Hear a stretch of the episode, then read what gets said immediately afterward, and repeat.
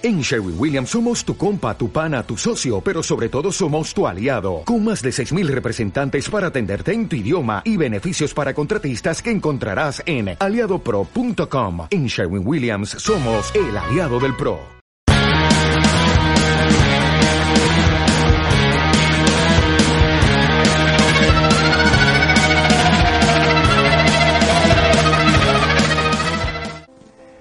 En la Argentina hay detenciones arbitrarias que no deben seguir ocurriendo.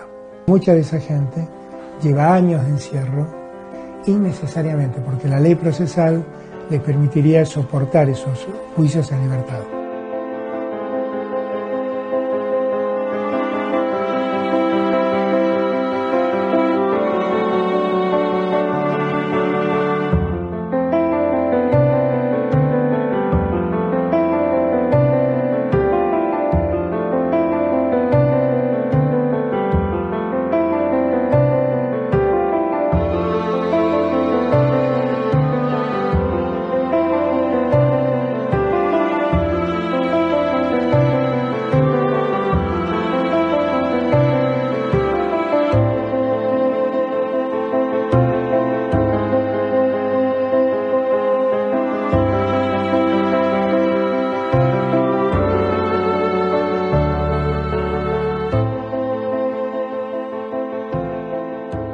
Hemos visto el deterioro judicial en los últimos años.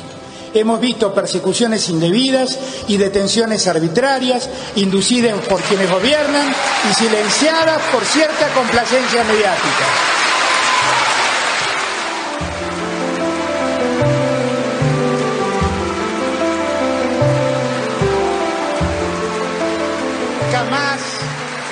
A una justicia que decide y persigue según los vientos políticos del poder de turno.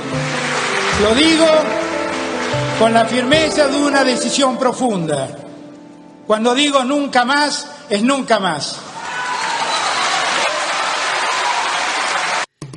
Nunca más, ¿a qué le dirá nunca más Alberto Fernández? ¿no? Porque eh, esto del lawfare que se ha dicho que es una especie de persecución política hacia Cristina Kirchner, pone ahí a Lula, a Correa y demás. Es curioso porque hay un recorte ideológico en los que se consideran que son perseguidos, ¿no? Pero atrás de esos perseguidos resulta que hay causas de corrupción. Está el caso de Brecht, está la coima cobrada por el señor Lula, eh, está el caso de los cuadernos, está el caso de los hoteles de la señora Kirchner que tiene sentada parada al lado de él mientras da ese discurso supuestamente épico hablando del nunca más.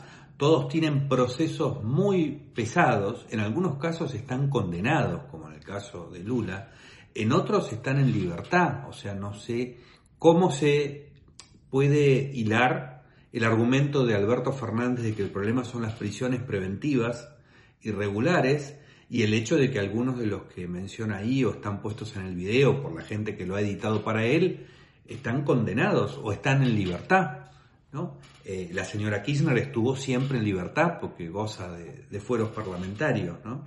Entonces no se sabe muy bien cómo encaja eso. Después por supuesto interviene el relator de los derechos humanos de, las Naciones Unidas. Son organismos que están capturados ideológicamente como la Comisión Interamericana de los Derechos Humanos. Depende del pensamiento que uno tenga, el tipo de cosas que uno defienda. Si uno es de izquierda, bien de izquierda, los eh, organismos de derechos humanos lo van a defender y esto podría ser llamado también una especie de lawfare, ¿verdad? Porque si uno examina el recorte ideológico con el cual se defienden los derechos humanos en general, porque se ha ocupado la izquierda de meterse en todos los organismos que tienen que ver con esto, no sé a qué se le puede llamar más lawfare que al uso de los derechos humanos para determinada gente, en favor de determinada gente, y en contra de determinada gente con un recorte ideológico. ¿Algún día se hará ese examen? No lo sé. Lo que más me preocupa es la forma en que esta semana se ha entregado al relato y a los intereses kirchneristas cuando parecía estar resistiendo hasta hace una semana, cuando hablaba de que no había presos políticos y él circunscribía la cuestión a las prisiones preventivas, no estaba haciendo ningún juicio sobre los problemas de fondo, sobre las acusaciones reales que existen, sobre y los procesos judiciales que corren, ¿no? Sino simplemente acotaba su cuestionamiento a lo que él consideraba un abuso de la prisión preventiva. Y acá habría que decir que la prisión preventiva se ha aplicado como se les aplica a los Kirchner desde hace décadas y años. Y yo podría estar de acuerdo, en, inclusive más allá de estos delitos, en que todos los delitos que no involucren, eh, digamos, casos de violencia, la prisión preventiva podría ser perfectamente cumplirse de manera domiciliaria o este, inclusive sería, podría ser completamente prescindible. Pero el asunto es el lawfare de la izquierda, de creer que cuando a ellos les toca corresponden otras, otras reglas. Eso es más que lawfare, eso es privilegio, eso es ley privada, eso es fuero personal. Lo que están invocando no es que haya arbitrariedades en los procesos judiciales, porque esas arbitrariedades tienen remedio en los procesos judiciales. Estas personas tienen instancias, tienen apelaciones, tienen recursos, pueden hacer muchas cosas para cuestionar, pueden incluso declarar, en la mayoría de estos casos se han negado a declarar, Cristina Kirchner se ha eh, negado sistemáticamente a contestar preguntas, y digamos que si su proceso es totalmente inventado y guiado por las malas intenciones y demás, ella estaría en condiciones de responder absolutamente todo, pero no está en condiciones de responder ninguna pregunta. Entonces, cuando hablan de esto, en realidad quieren significar no que hay unos eh, procesos que tienen en contra, sino que se están quejando de que hay unos procesos que no los dejan impunes porque ellos creen que tienen ese derecho. Esto con el apoyo del inmoral del Papa Francisco que avala eh, esta andanada de impunidad simplemente porque son aliados políticos de él. Ahora, Alberto Fernández este que se está entregando por el lado de la retórica de la deuda, por el lado de la retórica esta de que hay víctimas en los tribunales, en este momento sí ejerciendo una presión política importante para tratar de liberar a esos presos que son sus aliados. ¿no? Él, él habla de esta cuestión de principios con una señora al lado multiprocesada que se ha negado a declarar, como digo, a contestar preguntas de los jueces y que se han parado en fueros para no quedar eh, sujeta a todas las consecuencias que corresponden por sus acciones, que las debería responder.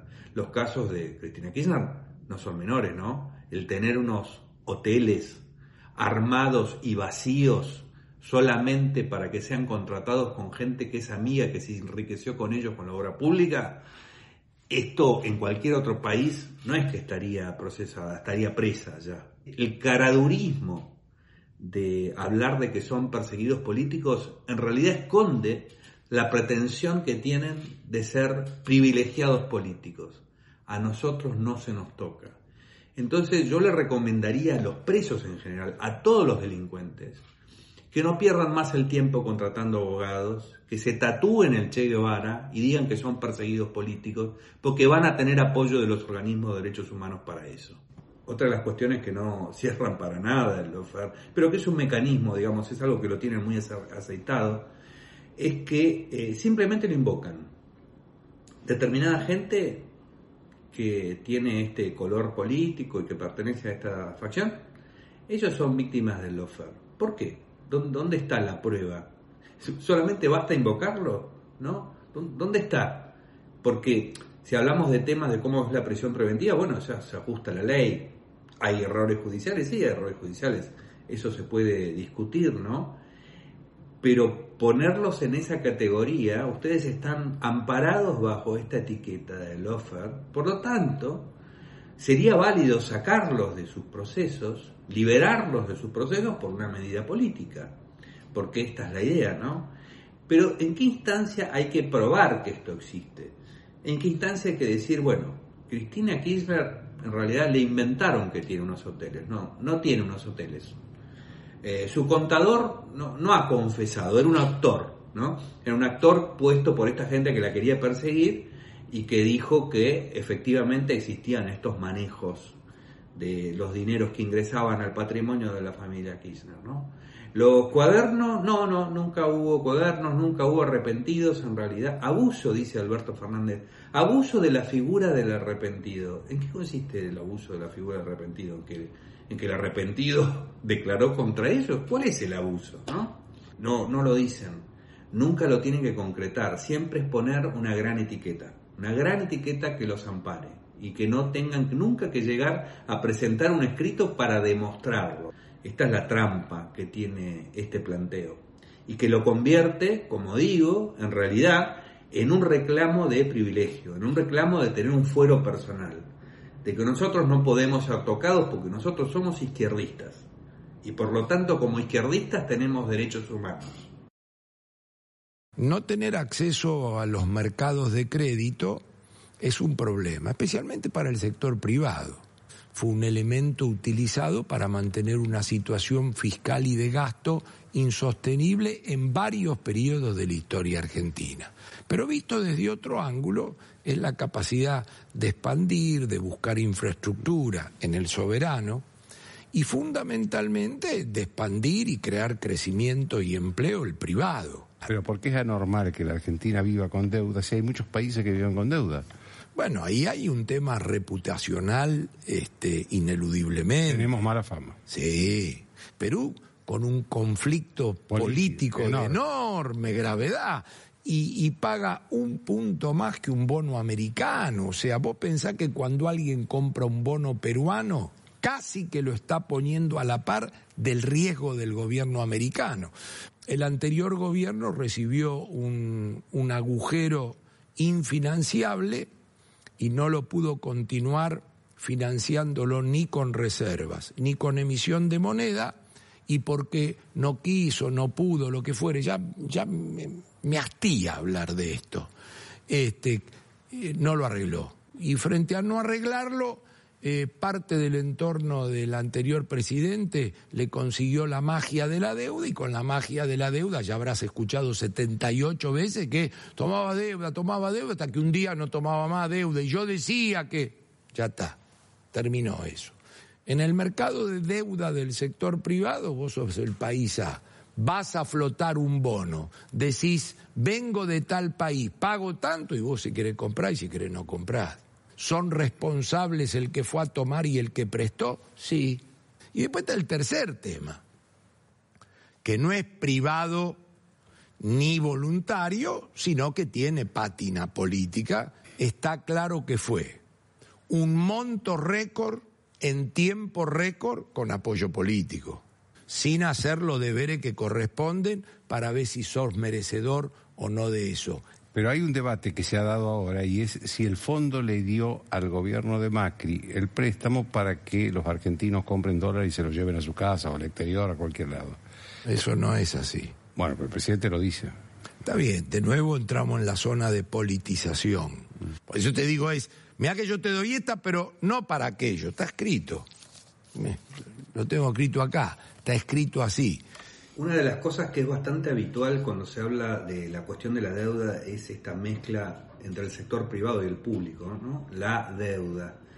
Y es verdad que una de las cosas peores que pasan cuando se endeuda el Estado es que también compite con el crédito que necesita el sector privado para producir. Y eso se ve con muchísima claridad en la deuda en pesos que se emite en, en, el corto plazo, subiendo terriblemente las tasas de interés. ¿no? Cuando el gobierno sale a financiarse, compite también con la empresa privada. O sea, la destrucción que hace sobre la economía eh, es enorme. Dice esto eh, Morales Solá de la cómo los países es que viven con deuda y con deuda inclusive mayor a la de la Argentina. Bueno, no han tenido los defaults que han tenido Argentina, no tienen además los déficits fiscales que tiene la Argentina, no tienen eh, la inflación que tiene la Argentina, no tienen los altísimos impuestos que tiene la Argentina. Entonces van utilizando, a veces abusando de la deuda y pateándola para adelante, pero siempre se mantienen en, en rangos económicos más o menos razonables y tienen una historia más o menos razonable. No es el caso del país que acaba de sacar Alberto Fernández, el presidente de la Nación, acaba de hablar de que, pidiéndole a los argentinos que bajen una aplicación de precios cuidados para que estén controlando los precios. ¿no? En Argentina se niega la teoría monetaria, se niega que exista alguna influencia en la cantidad de dinero circulante respecto de la inflación. Entonces, ¿cómo va a tener crédito? Ahora, acá hay un punto que me parece sumamente importante de resaltar, y es el carácter político que tuvo el último préstamo del fondo, cuando los privados dejaron de prestarle al gobierno de Mauricio Macri, ese gobierno, digamos, ese ese mecanismo de financiamiento de continuar hasta el 2019 dejó de funcionar, dos años antes de lo que esperaba Mauricio Macri, apareció el préstamo de fondo por un monto eh, absolutamente extraordinario, como dice Melconian, eh, y con unos términos que no, no eran los comunes. Entonces, evidentemente era un préstamo que tenía un eh, perfil político. Ahora el perfil político no es tanto porque el fondo solamente puede dar préstamos con un perfil político porque la, la plata no le pertenece, son platas de gobierno, ¿no? Y, y, además el fondo en general está financiando a países que hacen las cosas mal, contrariamente a lo que se piensa. Ahora, eh, ese préstamo político fue más que un préstamo político, fue un préstamo partidario. Entonces, en algún momento debería cuestionarse la legalidad de esta forma de proceder del fondo. No sé ante qué instancia eso podrá ocurrir, ¿no? Pero que se le dé a un gobierno un préstamo para poder llegar a unas elecciones y eventualmente ganarlas, esto no, no creo que tenga fundamento moral seguro, fundamento jurídico yo lo discutiría. Eh, está esta forma que dice Melconian, está, está prohibido por el acuerdo con el fondo utilizar los dólares para dárselos a los que quieren salir del país para vendérselos.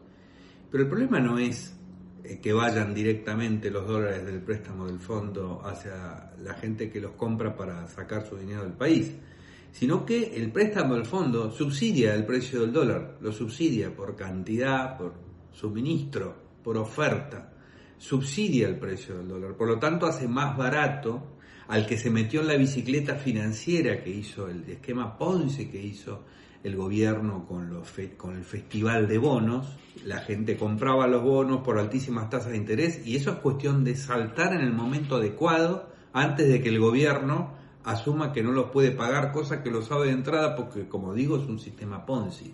El sistema Ponzi está pensado para que los últimos paguen a los primeros que se escapan.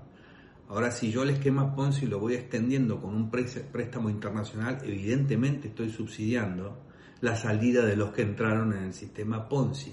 Los países normalmente viven con endeudamiento, los países probablemente se justifique que en el corto plazo, por alguna cuestión, pidan un préstamo o para hacer obras públicas cuyos beneficios se van a extender en, a lo mejor en varias generaciones, tiene un sentido. Pero es el caso de la Argentina. La Argentina se ha endeudado para mantener su gasto corriente, para mantener su nivel de gasto y demagogia, para empobrecer en general. Es un país que tiene un presupuesto gigantesco en reparto social y se sigue preguntando por qué no hay suficiente gasto social que está causando la pobreza que dice ese gasto social que va a solucionar. Este es el drama eh, argentino, ¿no?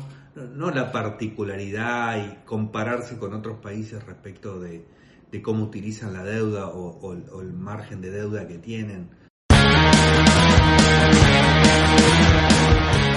para esto que están ahora, el ajuste lo hizo Macri, y ahora que este gobierno ha hecho eso, en el Congreso, quienes eran oficialismo y ahora son oposición, dicen que el ajuste lo hizo esto. Entonces, si vos tenés acá un sistema que en un momento dado, yo creo que concretamente fue en el 2008, jubiló a una cantidad de personas que el sistema no aguantaba. Unos dos millones de personas. Más, más, más.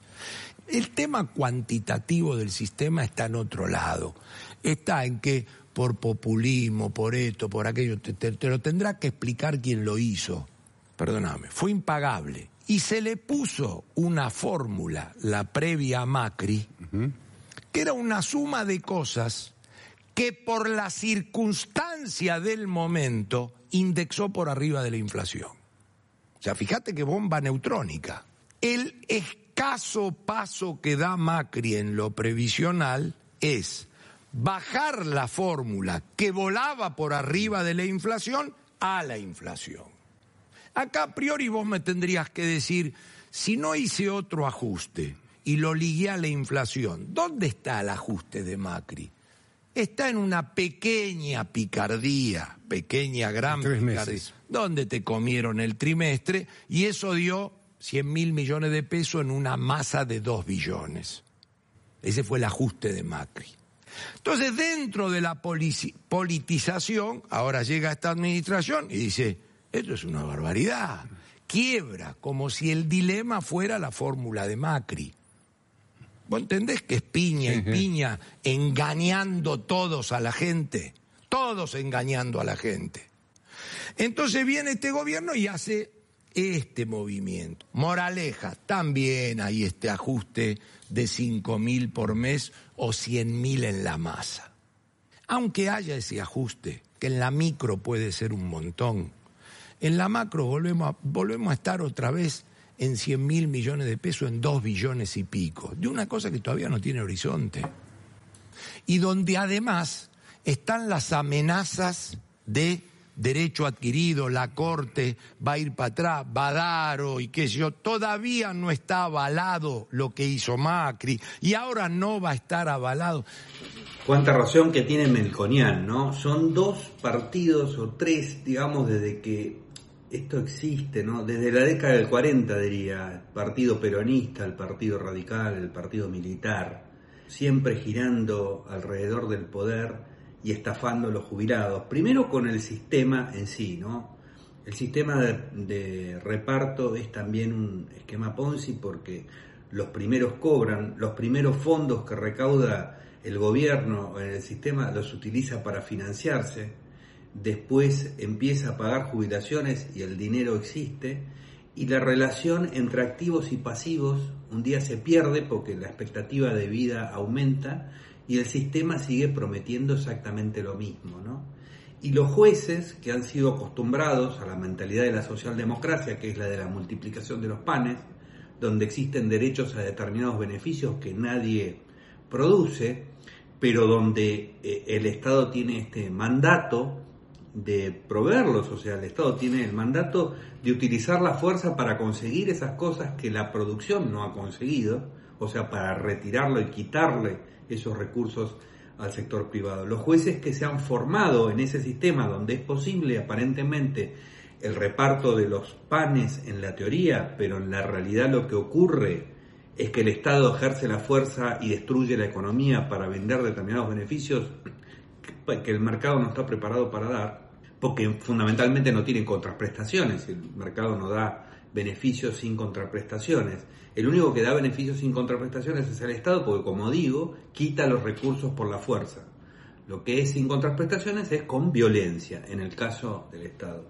Los jueces han sido acostumbrados a eso, así que, a eso, así que ven en la ley que dice que las jubilaciones no se pueden tocar, que son sagradas y que tienen que tener determinado porcentaje respecto de lo que ganaban eh, los activos y dicen, ah, vamos a aplicarlo, porque esto acá, ahora, ahora la nueva doctrina esta de que no existe el límite, no existe la escasez en la economía, sino que es simplemente cuestión de ir y de tomar los recursos que los tiene, y ya no importa tanto el derecho de propiedad, porque lo hemos relativizado durante años, y nadie sabe qué significa o en qué le cambia la vida, piensa que es un problema de la gente muy rica y no de todo el mundo, entonces la cosa se agrava, porque a un sistema que no da lo que tiene que dar, que está siendo abusado por el Estado, que quiere financiarse, se le agregan unos jueces que quieren aplicarle la fuerza estricta a los eh, funcionarios o al Estado mismo, que a su vez tiene que utilizar la fuerza sobre el sector privado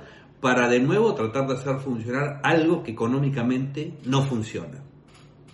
Entonces empiezan a tratar como derechos cosas que son en realidad eh, algo que hay que conseguir, algo que requiere una actividad productiva, que no está en este caso. Entonces, esa relación entre activos y pasivos va eh, cambiando y todo el sistema se convierte en una estafa, hasta que en la década del 90 se intentó cambiar a medias, se intentó no llegar al extremo de cambio que se había hecho en Chile, por ejemplo, estableciendo todo un sistema de capitalización, se lo quiso hacer por la mitad para que no tener resistencias políticas. El, plan no funcionó, el sistema jubilatorio fue una de las causas, y más la deuda jubilatoria, porque esto se ha ido acumulando durante años, fue una de las causas por las cuales el sistema al, al, final terminó agotándose por el gasto público, ¿no? Y hay que decir, como ya lo dijimos hace un par de semanas, que ni siquiera en Chile alcanzó porque aún con un sistema de capitalización, esto que obliga al Estado a tener un determinado plan financiero a la población, que podría tener otro muchísimo más eh, redituable, eh, al final la decepción viene porque las prestaciones son reales, pero son bajas. Entonces la insatisfacción ocurre este, por todos los costados, ¿no? Pero en el caso de la Argentina, cuando ya sabíamos que el sistema de reparto no funcionaba y cuando se estableció el sistema mixto, vino Néstor Kirchner, que había fracasado en su intento de las retenciones móviles, y con el objeto de conseguir recursos para hacer política, dijo, obligó a todo el mundo a volver al sistema de reparto. Y de nuevo abusó de esos fondos, los utilizó, como dice Melcoñán, diciendo que eh, estaba, además de deshacerse de la deuda que tenía con los fondos de pensión, porque por identidad entre el deudor y, el acreedor, eh, utilizó ese fondo de sustentabilidad famoso para hacer todo tipo de tropelías y, planes políticos. Lo que dice Melconian también es muy cierto en cuanto que además Néstor, Néstor y Cristina Kirchner sumaron unos millones de jubilados al sistema de gente que no había aportado. Pero yo no creo que eso sea el centro de la cuestión, porque en el sistema de reparto eh, la, relación es entre activos y pasivos y esto se va perdiendo con el tiempo independientemente de que no se abuse metiendo gente para terminar de liquidarlo. Pero el sistema está herido de muerte desde el día número uno y el problema principal es ese. Y como señala él, este intercambio entre partidos que cuando están en el poder le afanan a los jubilados sin ningún problema y al otro día de estar en la oposición empiezan a, hacer, simulando una emotividad falsa como la que utilizan normalmente, empiezan a hacer reclamos por el nombre eh, de los jubilados. Nadie dice la verdad, que es que el sistema no funciona. El sistema no funciona. Alguna generación va a pagar todos los platos rotos y es esta, porque ya no da el sistema para continuarlo. Y tiene además los días contados más que en ningún otro lado, porque el Estado abusa de todo, abusa de las jubilaciones, abusa de la financiación en el mercado privado, abusa de los impuestos, abusa de la inflación. Si la gente fuera consciente de esto, pero el nivel de inconsciencia es tan grande que un Estado que ha sido un abusador extremo y permanente durante décadas, salvo un periodo que no quieren recordar justamente por eso, y si fuera consciente de todo esto, ¿qué es lo que haría? ¿Qué es lo que no haría? ¿Dónde terminarían todos estos políticos que se van sucediendo en el poder mintiendo de la forma descarada en que mientan? Esa es una gran incógnita. Si la, si la gente supiera, si se le dejara saber si no se le metiera el veneno del estatismo en los colegios para que no pueda reaccionar, en los colegios, en las universidades, en la iglesia, ¿no? si no se les metiera ese, esa, esa falsa expectativa del reparto, de creer que todo este dunga, dunga ilimitado, sin ningún tipo de miramientos que hace el Estado argentino con estos dos partidos, si la gente no fuera eh, si la gente no tuviera esta cosa de adherir a uno de estos dos partidos de manera fanática, ¿no? con lo cual alimentan, los dos bandos alimentan el sistema, ¿qué es lo que haría con estos gobernantes, con estos políticos? Me gustaría saber. Yo creo que la Revolución Francesa en la Argentina se quedaría corta si, si el argentino supiera lo que el Estado le hace.